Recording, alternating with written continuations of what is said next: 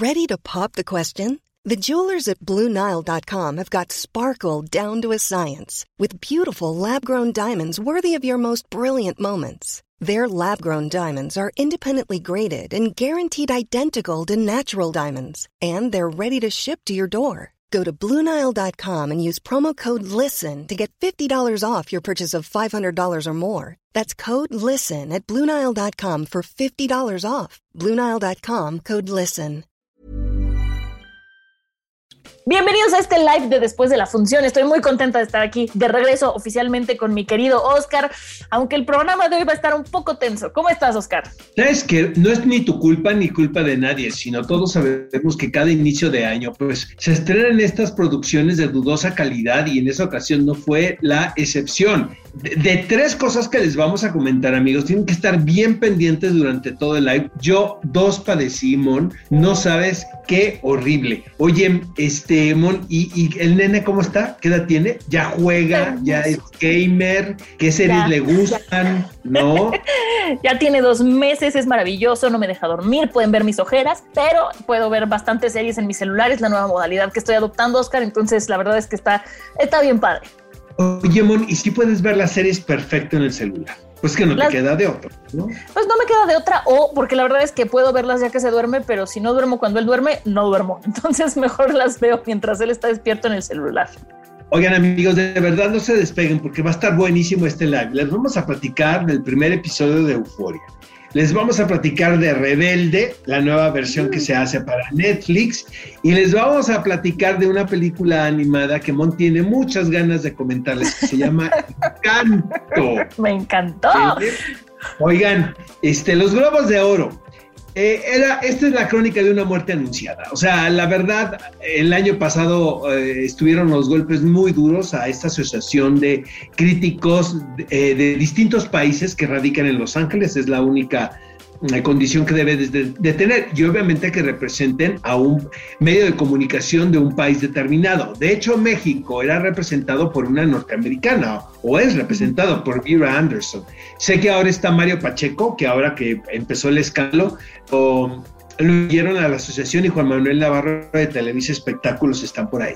Pero vaya, es un grupo de críticos, esto lo digo entre comillas, eh, que durante años se había hablado de ellos. De, de hecho, hay un documental por ahí que ellos lograron enterrar, donde se cuenta la historia de cómo eh, de la corruptela que hay alrededor de ellos y cómo los regalos influyen para que ciertas personalidades estén nominadas o no.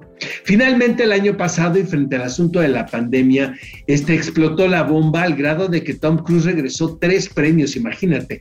Que, creo que Kristen Stewart había anunciado que si ella ganaba, eh, lo iba a devolver, que de hecho no ganó ella, ganó Nicole Kidman, quien es una de las consentidas de ellos.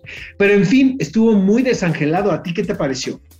La verdad es que también me pareció bastante desangelado y yo me clavé muchísimo con, con varias cosas. Primero, todos los premios que se llevó Succession, eso sí estoy de acuerdo. Luego, la película favorita de Oscar ganó como mejor película animada, me refiero al encanto. Ah, claro, yo pensé que Power of the Dog ibas a decir que ganó. No, no, no, la animada, la animada. este, luego tenemos ahí por, se me acaba de olvidar el nombre del actor de Ted Lasso que también ganó. Entonces, si bien estuvo desangelada, creo que estuvo bastante acertada, al menos a lo que, o sea, estuve de acuerdo con ya, la mayoría de los premios, lo menos, menos no con el ver, no tuvimos que ver una ceremonia de tres horas.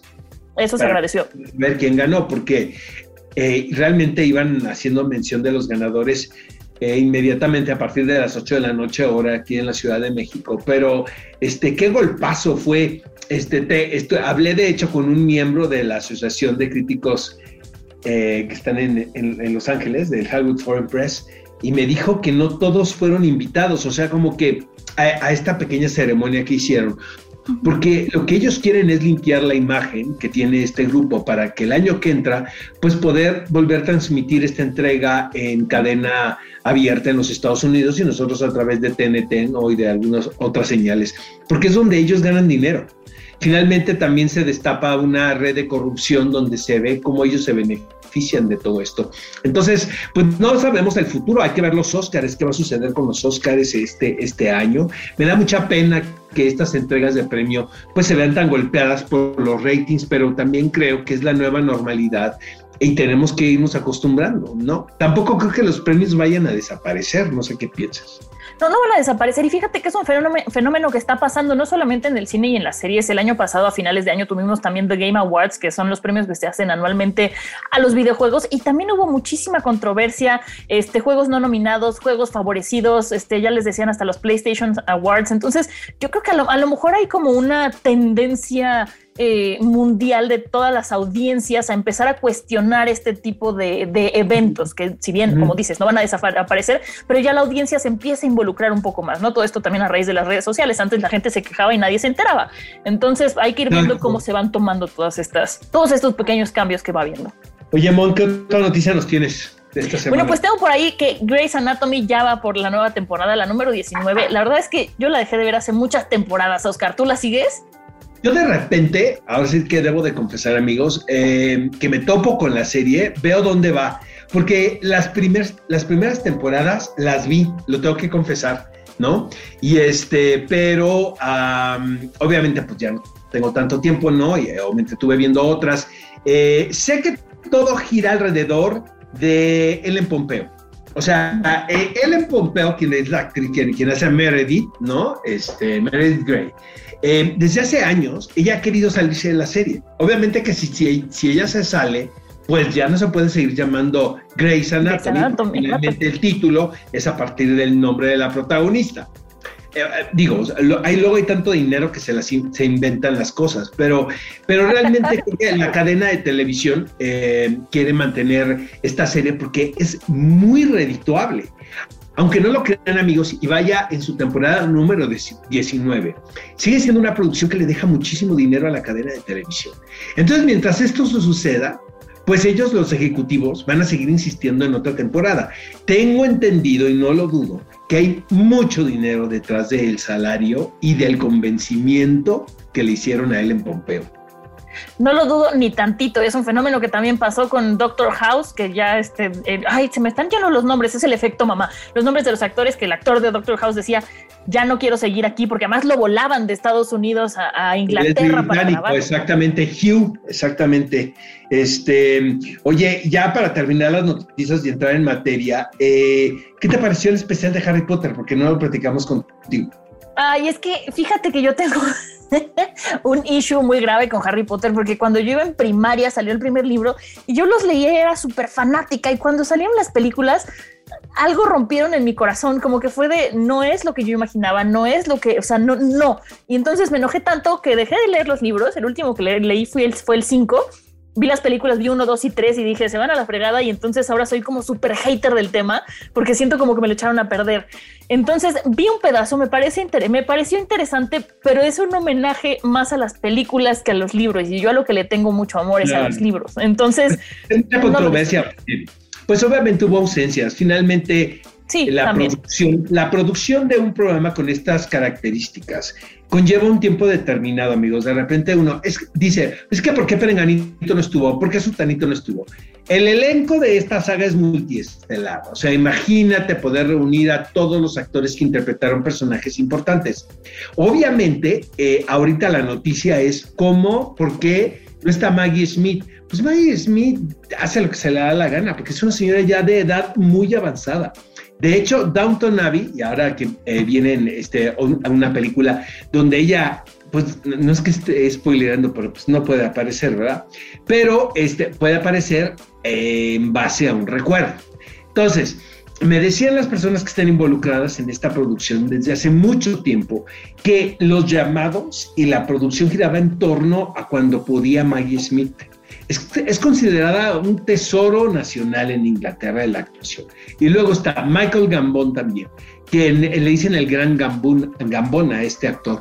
Fantástico, también un señor ya de avanzada edad. Entonces, de repente los fans sí creo que son muy demandantes en que, ¿por qué no están? Julie Walters también eh, no, no la perdonan. Yo creo que tienen que estar, ¿no? Los que estuvieron. Eh, Robert Pattinson, estoy seguro que el señor no iba a dejar de trabajar con Claire Denis para grabar una entrevista de un especial de Harry Potter. O sea, hay que tener todo de Batman encima también. Sentido común, ¿no? Y eso. Vamos ahora sí que a las noticias, ¿te parece? Hugh Laurie se llama el de Doctor House, perdóname. Ah, sí, vámonos ahora sí. Vamos ahora sí, vamos con Rebelde. ¿Qué te pareció Rebelde? Mira, vamos a hacer, Vamos a ser bien honestos. Yo cuando salió Rebelde, la original en Televisa, era aquella época en la que mi mamá no me dejaba ver telenovelas. Entonces sí sabía que había un hype y conocía las canciones, pero nunca conocí la historia tal cual, ¿no? Luego ya crecí, no me interesó y, pasó. Eh, y ahora que me tocó ver la, la, de Netflix, entonces pues bueno, me di a la tarea de investigar la historia de Rebelde original y creo que, a ver, siendo muy claros, es muy inteligente cómo tratan de partir de ella para hacer esta nueva, o sea, ni la evitan ni la copian, simplemente la continúan. Eso me parece inteligente. Fuera de eso, a mí la verdad es que me costó mucho trabajo verla. Siento que hay diálogos que están un poco forzados, entonces yo creo que tienes que ser muy fan de Rebelde para que te guste o tampoco tan fan porque entonces sientes que te la queman. Incluso vi por ahí unos memes que decían, este, Netflix ayudó, Netflix arruinó mi novela favorita y solo me dejó esta playera con el logo del rebelde original, ¿no? Entonces, yo siento que no soy la persona indicada porque no fui fanática de la primera, pero esta segunda me costó, Oscar, ¿a ti? A ver, miren, lo que buscas tú la opinión del público que en este momento nos están enviando sus opiniones alrededor de qué les pareció este reboot de Rebelde. Ahí te va. La original, amigos, eh, me acuerdo que Alejandro Franco y un servidor hacíamos recaps o resúmenes, obviamente en tono de broma, para un programa que teníamos en WFM los sábados. Entonces veíamos todos los capítulos de entre semana. Eh, eh, yo debo de confesar algo, no me aburrían me divertían muchísimo, de hecho, y luego años después pude platicarlo con, con algunos de ellos. Eh, había un encanto del original que partía de la historia base, que es de Cris Morena, quien es una argentina. Se había hecho Rebelde Way en, se había hecho Rebelde Way en, en, en Argentina. Eh, y tuvo muchísimo éxito. Pedro Damián, que siempre fue como un visionario con respecto a las franquicias de jóvenes, eh, convence a Televisa que compre la, la, historia, la hacen a la versión mexicana que fue mucho más popular que la argentina en todo el mundo. Siento que eh, también una... Y, eso hay que reconocerlo, Mon. Eh, uno de los talentos era la visión que tenía eh, Pedro para armar repartos. Entonces creo que todos, pues casi todos son superestrellas ahora, o gente, sigue siendo gente muy vigente, Anaí, Pochito, este, Uckerman, eh, en fin. Eh. I'm Sandra, and I'm just the professional your small business was looking for. But you didn't hire me because you didn't use LinkedIn jobs. LinkedIn has professionals you can't find anywhere else, including those who aren't actively looking for a new job, but might be open to the perfect role, like me. In a given month, over 70% of LinkedIn users don't visit other leading job sites. So if you're not looking on LinkedIn, you'll miss out on great candidates like Sandra. Start hiring professionals like a professional. Post your free job on linkedin.com/people today. El problema aquí yo, a mí me costó mucho trabajo Rebelde de Netflix. Muchísimo. No saben, no saben, no saben. Lo padecí. Lo padecí porque yo, para empezar, no soy el público, pero ya ni siquiera me da caso, ya ni siquiera me da morbo, ¿sabes? O sea, me da flojera.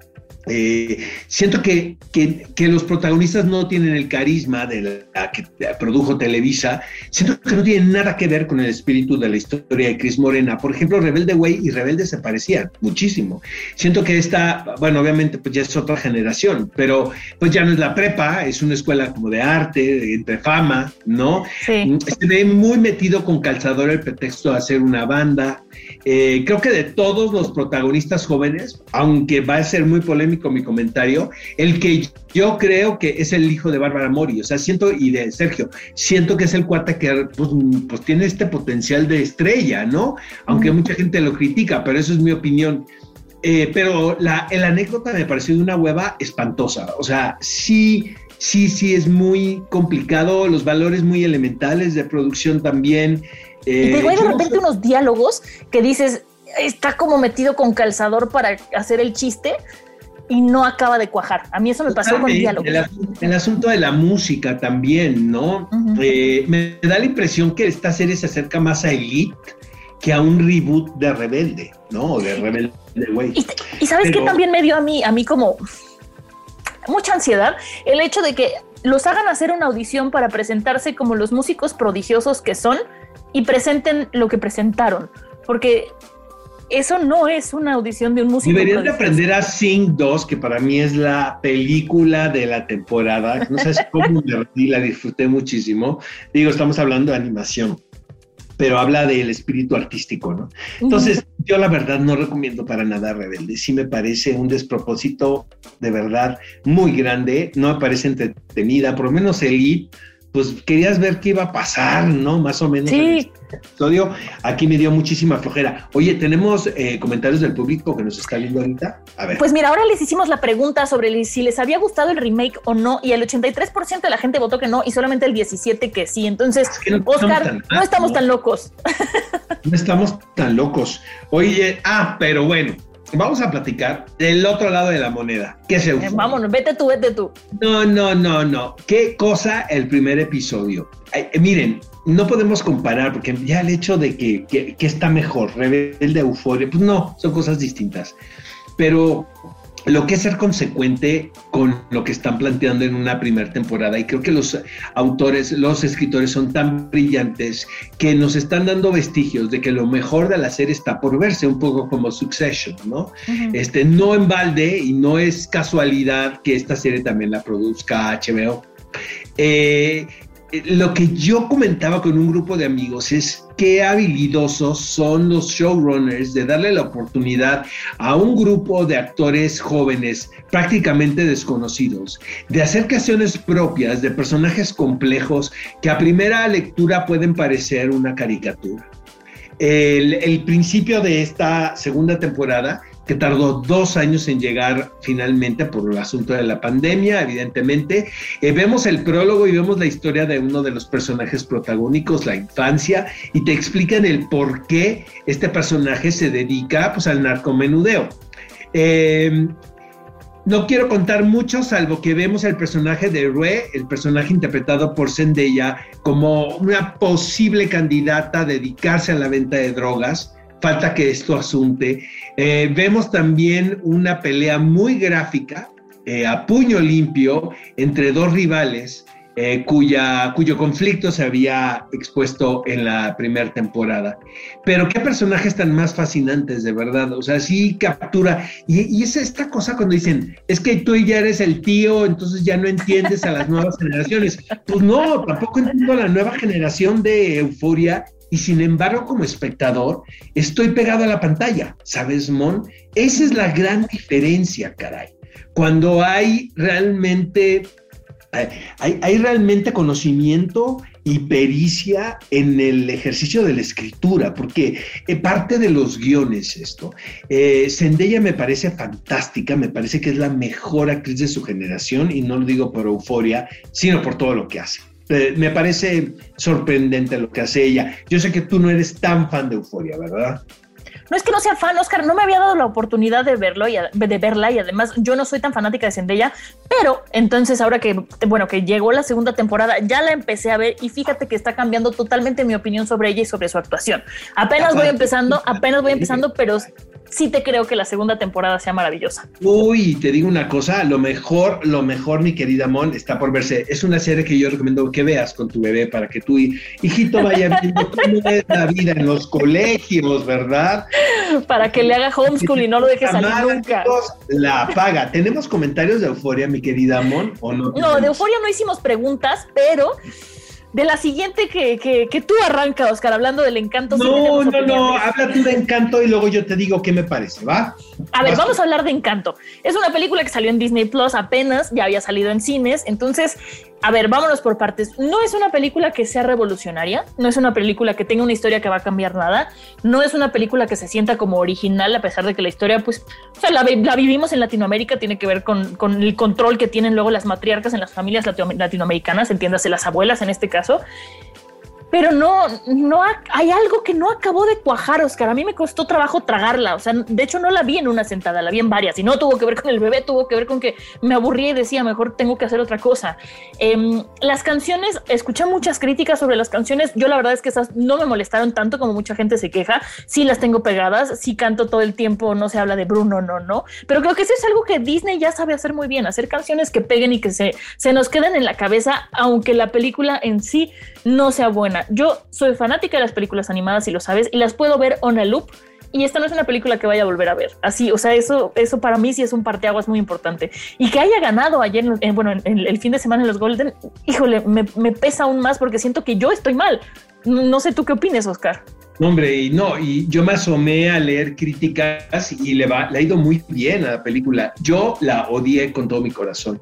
Em, lo he platicado aquí eh, recientemente, el estar haciendo este ejercicio de después de la función y de otras cosas donde tengo que reportar, he descubierto que, eh, que un encanto particular por la animación.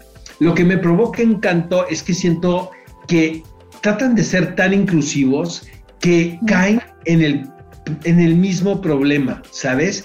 En el, en, en eh, hacer cartones, en el hacer eh, prototipos, ¿no? Eh, cuando ellos están buscando todo lo contrario, en, esta, en este caso, ¿no? De, de, de, la cultura colombiana, ¿no? Y de la cultura indígena en Colombia. Siento también que yo no soy tan fan de lo que hace el Manuel Miranda, salvo Hamilton, lo debo de confesar. A mí Hamilton me, me voló los sesos y creo que hizo un trabajo también de dirección en Tic Tic Boom bien interesante, ¿no? Y que pues su ópera prima es alucinante. Pero de repente todas las In the Heights, por ejemplo, no la puedo ver, pero ni de chiste. O sea, de repente esta cosa de el, el, ser demasiado autóctono y, y, folclórico y de querer meter las cosas también a la fuerza, yo no encuentro empatía. Otro problema que le vi encanto tremendo es que no se trata de nada. O sea, los personajes, los personajes son encantadores, como dice el título de la película, pero no hay un avance en nada, ¿sabes? Y, ¿Cuál tampoco son encantadores. O sea, no te clavas tanto con personajes. O sea, fuera de la protagonista que sí te acaba cayendo bien y Bruno ya que lo encuentras y todo, pero todos los demás es demasiado superficial, que a lo mejor al final entiendes que es porque la abuela los tiene a todos del pescuezo, pero sigue sin pasar nada más. Y, ahorita que hablabas eso de, de querer ser políticamente correctos, siento que Disney está queriendo lograr lo que hizo con Coco en México, con diferentes películas en diferentes países. Pero estás de acuerdo que Coco es distinta. Coco para mí es una gran película. Coco es la mejor película del mundo y siento que les fue tan bien que dijeron, ahora vamos a hacerlo en Italia y ahora vamos a hacerlo en Colombia y ahora vamos. que las fórmulas no, funcionan tan bien en todas las culturas y en pues todo. No. o sea, tiene que hacerse un estudio muy exhaustivo. Ahora, yo no soy ningún experto de la cultura colombiana, pero como espectador ajeno, me parece que, hace, que carece de fuerza y de, de, de, poder de atención al, al, público, cosa que no sucedió con Coco. O sea, yo, por ejemplo, en la época de Coco, yo estaba viajando muchísimo y yo donde veí, ve, me bajaba de un avión, me decían,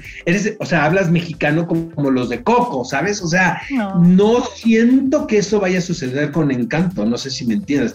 Vuelvo a recomendar Sing 2. Fíjate que... Ay, caray, no sé cómo la disfruté. No, no, no, no. O sea, la quiero volver a ver otra vez. La vi y no paré de reír. Es, para empezar, es todo mi sentido del humor, ¿no? Que es crítico, que es oscuro. Eh, tiene que ver con el mundo del arte, tiene que ver con encontrar tu propia voz artística. y eh, también se trabaja aparentemente con. Con, ah, con, caricaturas, con imágenes que pueden ser un tanto obvias, pero les dan la vuelta de una manera tan inteligente. Sí siento que hay un grupo de escritores bien listos detrás de, de, la secuela de Sing 2, la cual la recomiendo. Está en cines, pero si no, amigos, si lo entiendo perfectamente, si les da miedo ahora salir al cine por lo que estamos viviendo, también la pueden ver en plataformas. Entonces, de verdad, para mí, la película animada de este momento es Sing 2. Oye, querida, vámonos con los estrenos. Vienen unos estrenos que están realmente espectaculares. Si quieres, yo voy con el primero. Antes nada más, aquí sí estamos un poquito mal, Oscar, de la cabeza tú y yo, porque al parecer a la gente sí le gustó, porque preguntamos en redes y al 65% de las personas les gustó. Ojo, eso quiere decir que al 35% no. Y para hacer una película de este calibre, Encanto, dices tú, ¿les gustó Encanto? Qué bueno. Al 65%, está bien, pero no son tantos, no estamos tan mal. Si no tienen nada mejor que hacer, si ya acabaron. Cásense y tengan muchos hijos, nos van a hacer muy a nosotros. Oye, en estrenos, este, voy a tener la oportunidad de entrevistar al señor Pablo Larraín y el próximo live les vamos a pasar parte de esta entrevista. Es un director chileno realmente muy virtuoso, ha hecho grandes películas, pero Spencer, sin duda alguna, es pues, la película, una de las películas de la temporada. Yo estoy seguro que por ahí está el Oscar para Kristen Stewart. De todo esto vamos a platicar con él para después de la función. Estrena la película en cines. Yo ya la vi y, bueno, está de más decirte, ¿no? Porque se me nota, eh, me encantó la película. De verdad me parece, de lo, la puse en mi top 10 del año pasado, nuevamente. No es de lo, de lo mejor, mejor que vi del año, pero definitivamente está en, mi de las mejores películas del año. ¿Qué más vamos a ver? Pues también se estrena Scream 5, no hay mucho que decir sobre ya esta que sea la quinta. Sí, la, sí, la vamos a ver, ¿estás de acuerdo? Si se nos antoja, ¿no? Tú la vas a ver, Oscar, y me la vas a platicar. y sabes cuál a mí sí. De tu casa, ¿va? No, ahorita no puedo salir, pero ¿sabes cuál sí que se me antoja muchísimo? Es mi guilty pleasure de amor. Son las películas de terror que a mí me gustan.